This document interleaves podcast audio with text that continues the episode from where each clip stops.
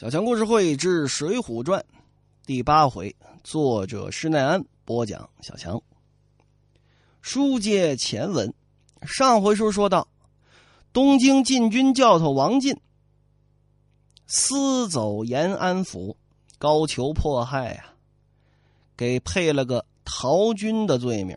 你说他犯了什么罪？就是高俅这人小心眼儿，容不得跟自己有仇的人。而且也不是什么大仇。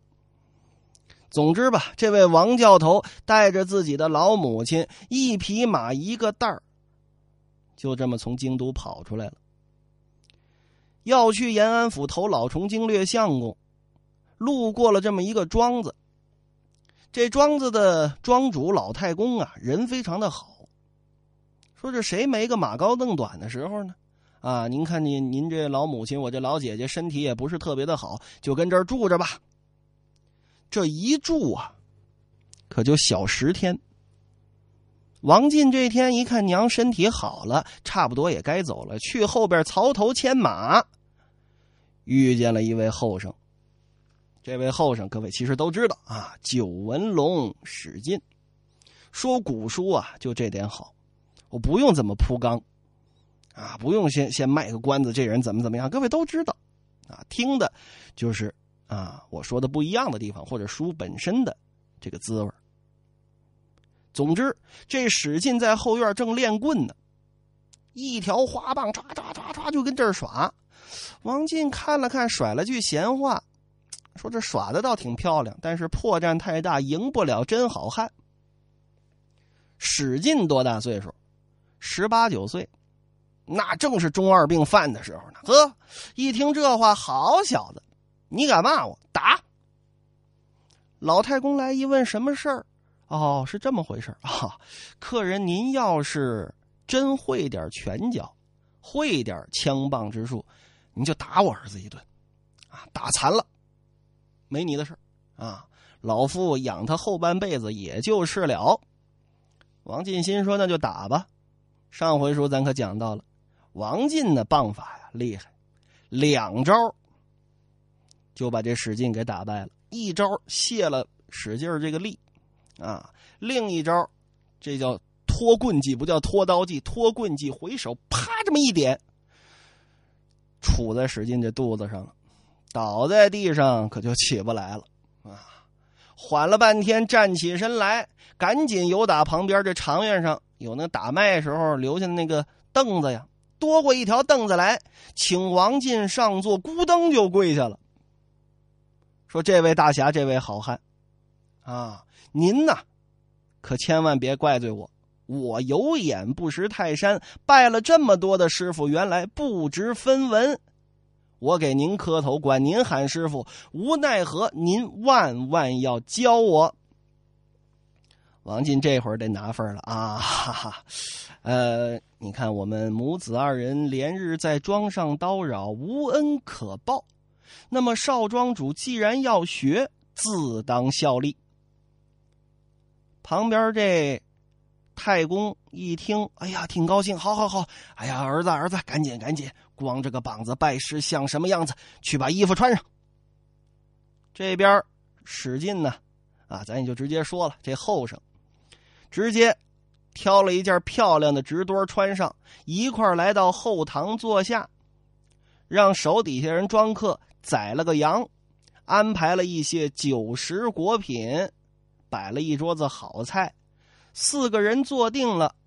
太公起身劝了杯酒，哎呀，没想到啊，师傅如此高强，我看呐，定是个教头，小老儿。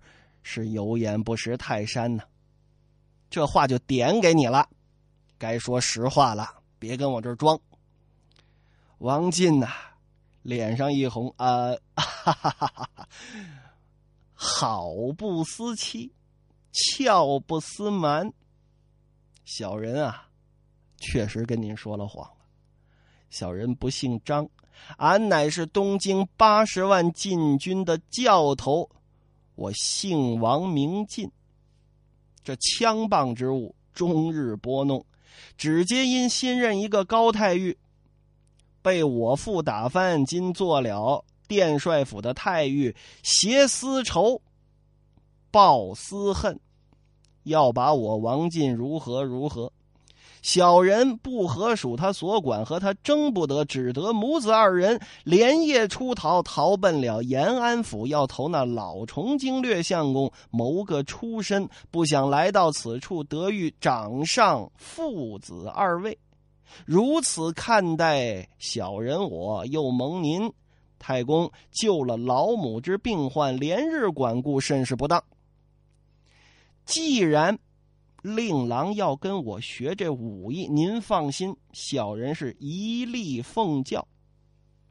但是啊，这话呀，王进把这酒杯一放，可得说在前边。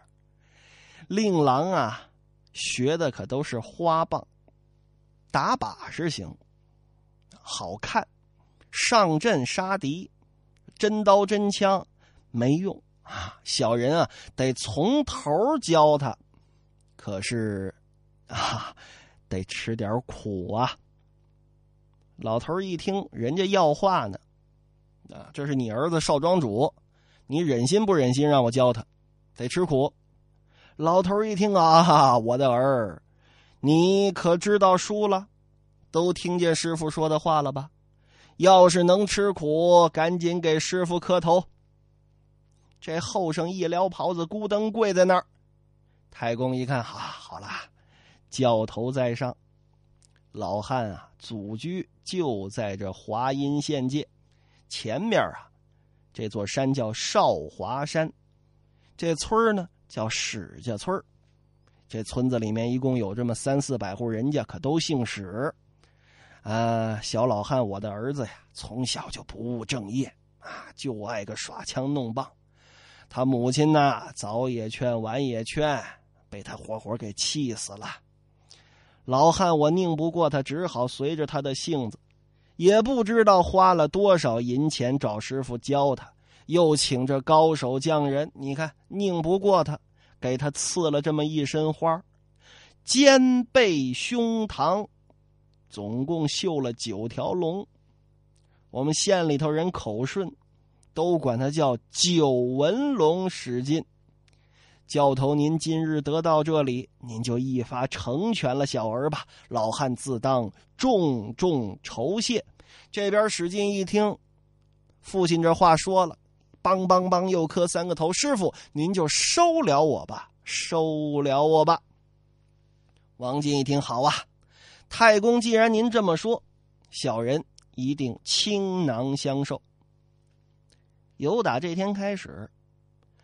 就留着这王教头母子在这史家庄，使劲每天让这王教头点拨自己十八般的兵刃，一一是从头而教。哪十八般？刀、枪、剑、戟、斧、钺、钩、叉、鞭、锏、锤、抓、躺棍、绰棒、拐子、流星，带尖的、带刃的、带棱的、带刺的、带绒绳的、带锁链的、带倒齿钩的、带峨眉刺的、拉得回去的、拉得回来的，那十八般兵役，我是样样。西宗啊，这这这么一个背的不是很好的小贯口啊，原文写的可不是这个啊，原文写的是毛锤弓弩，冲鞭剪剑，练拐斧钺，矛戟排棒枪叉，是这十八般。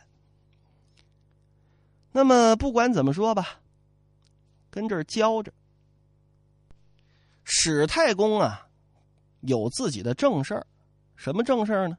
人家在华阴县有官当，当个理正，就是说这么一个县里的低级文官，就这样理解，不在话下。光阴荏苒，交了可就半年多了。正所谓窗外日光弹指过，席间花影坐前移。一杯未尽笙歌颂，阶下陈牌又报时。这半年的时间。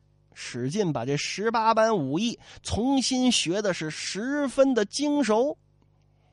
史进是个学武的苗子，这王进教的也好，样样点拨的皆有奥妙。嗯，王进心说差不多了，那我教的差不多了，没得可教了。老跟这庄子上待着可就没什么意思了。此间虽好，只是不了啊。想起这事儿来，有这么一天啊，就要告辞，说要去延安府。史进一听啊，师傅，你还走什么呀？您要我说啊，要徒儿我说，您就跟这儿过吧，啊，徒弟我养活您啊，养活我这老祖母，颐养天年，这多好啊！哎呀，贤弟呀，你看。叫贤弟可不叫徒弟，这王进这人聪明。贤弟呀，多蒙你的好心。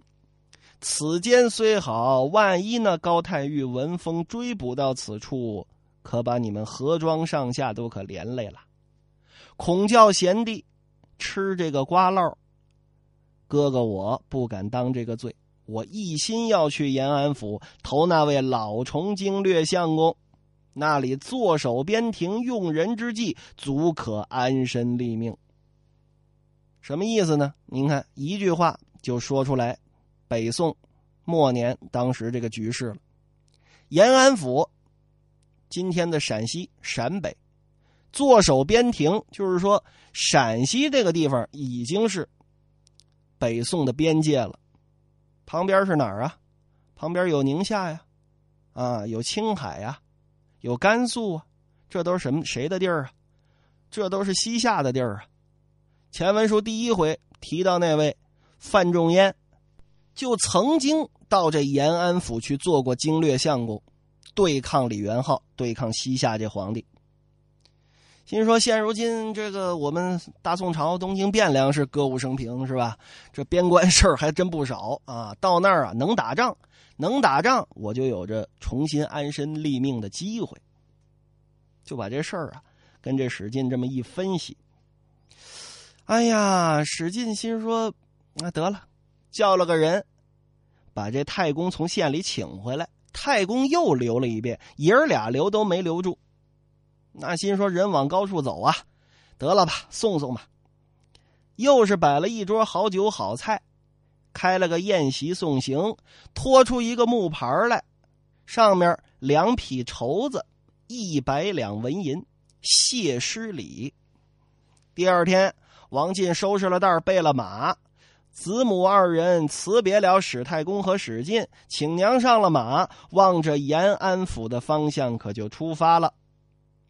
史进叫庄客挑了袋亲自送到十里长亭，一望两望。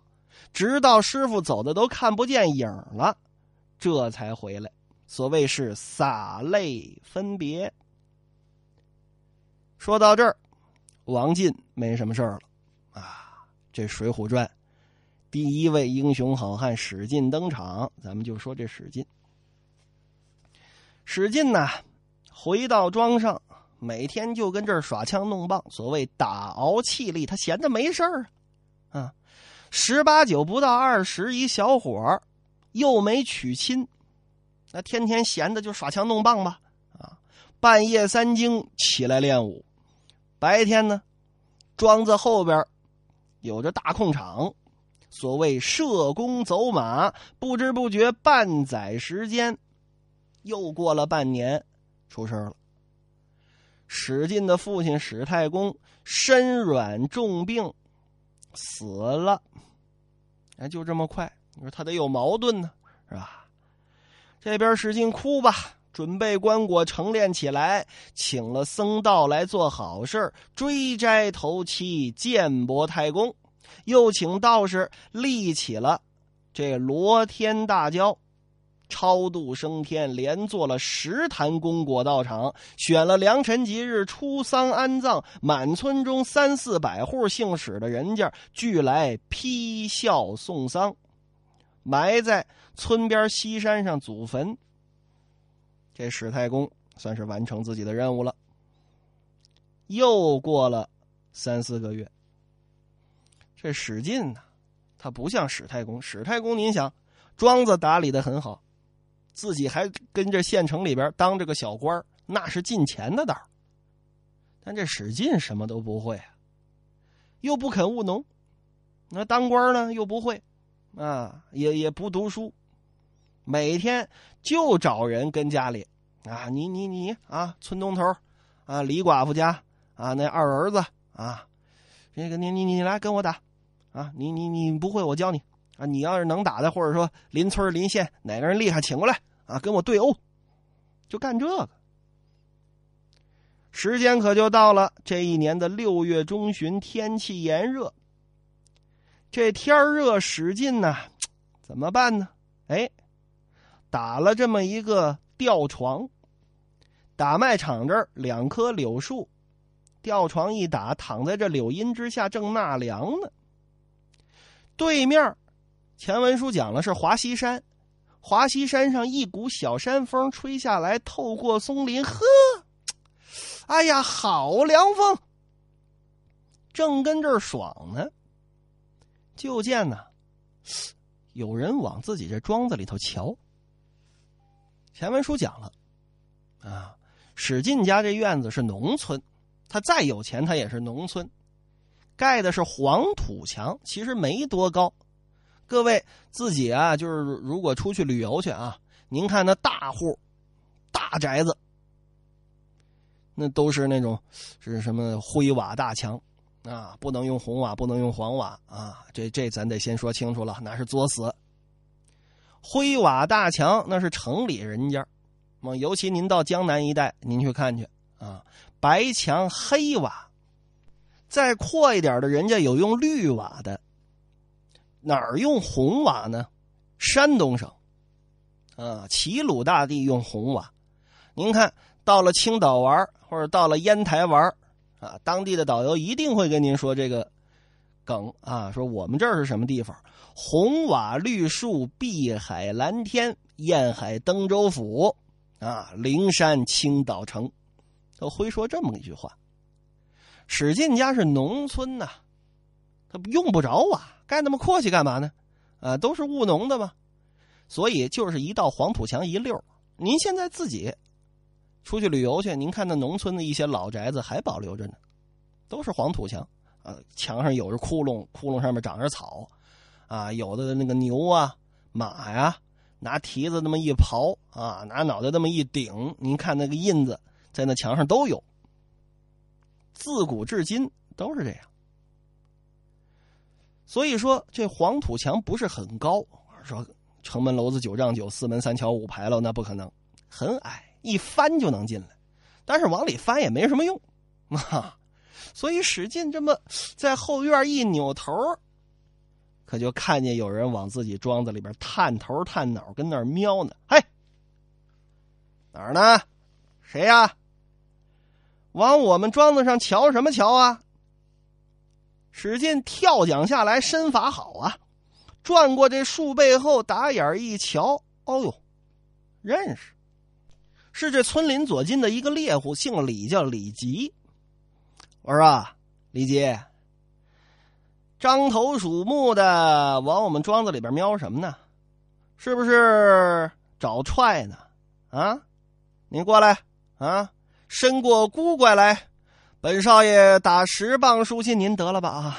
李记赶紧过来了，说少爷这会儿这个《西游记》还没写出来呢啊，这个梗还没出现呢。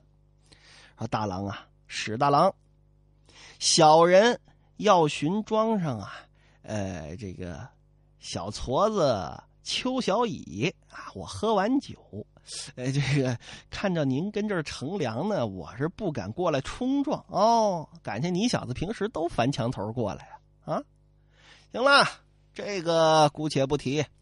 我问你，平常的时候你隔三差五的弄点野味儿，野鸡呀、兔子呀，啊，好的时候还整点小鹿啊、小麋子呀，来到我庄上卖。少爷，我每回都多给你钱，最近你可没给我送过来，是不是欺负少爷？我没钱呢？嗨呀，小人怎么敢呢？最近呐，这山风不顺，没有野味儿。您说小人空着手哪敢来见您呢？胡说！这么大一个少华山，那么大的地儿，我就不信没个张儿兔儿。哎呀，大郎您不知道。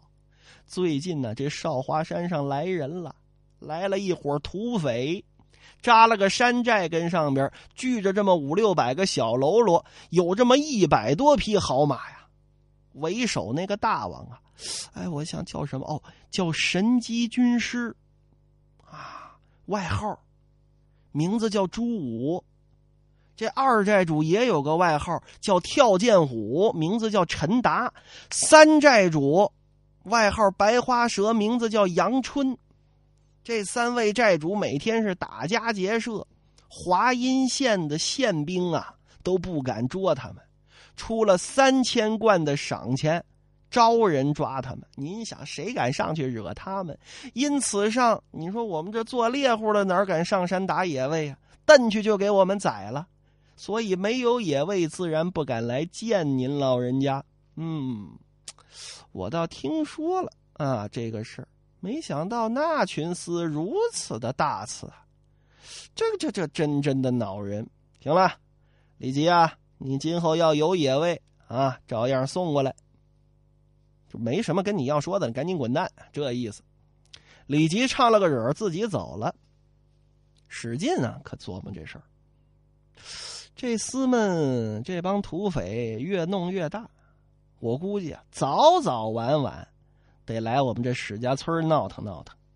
得了，既然如此，身为义庄之主，我史进文不行，要练武啊！嘿嘿。有这王师傅教我这一身本事，我是谁也不怕。召集庄客，我要打华阴山。